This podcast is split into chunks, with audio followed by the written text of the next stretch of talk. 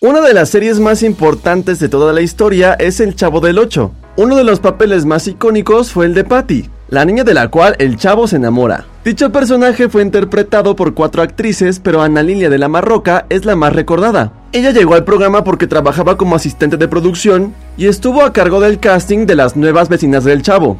Debido a que Chespirito no le gustó ninguna de ellas, le preguntó a la propia Ana si deseaba tenerlo ya que tiene una belleza muy peculiar y logró quedar bastante bien con la ternura del personaje. La actriz participó en la filmación de 25 capítulos y luego de ello pidió a Chespirito salir del programa. Ella quería dejar la televisión y poder salir a las calles sin ser reconocida. Después de su salida comenzó a dedicarse a estudiar psicología y en la actualidad se dedica a la psicoterapia. Encuentra más notas como esta en exafm.com.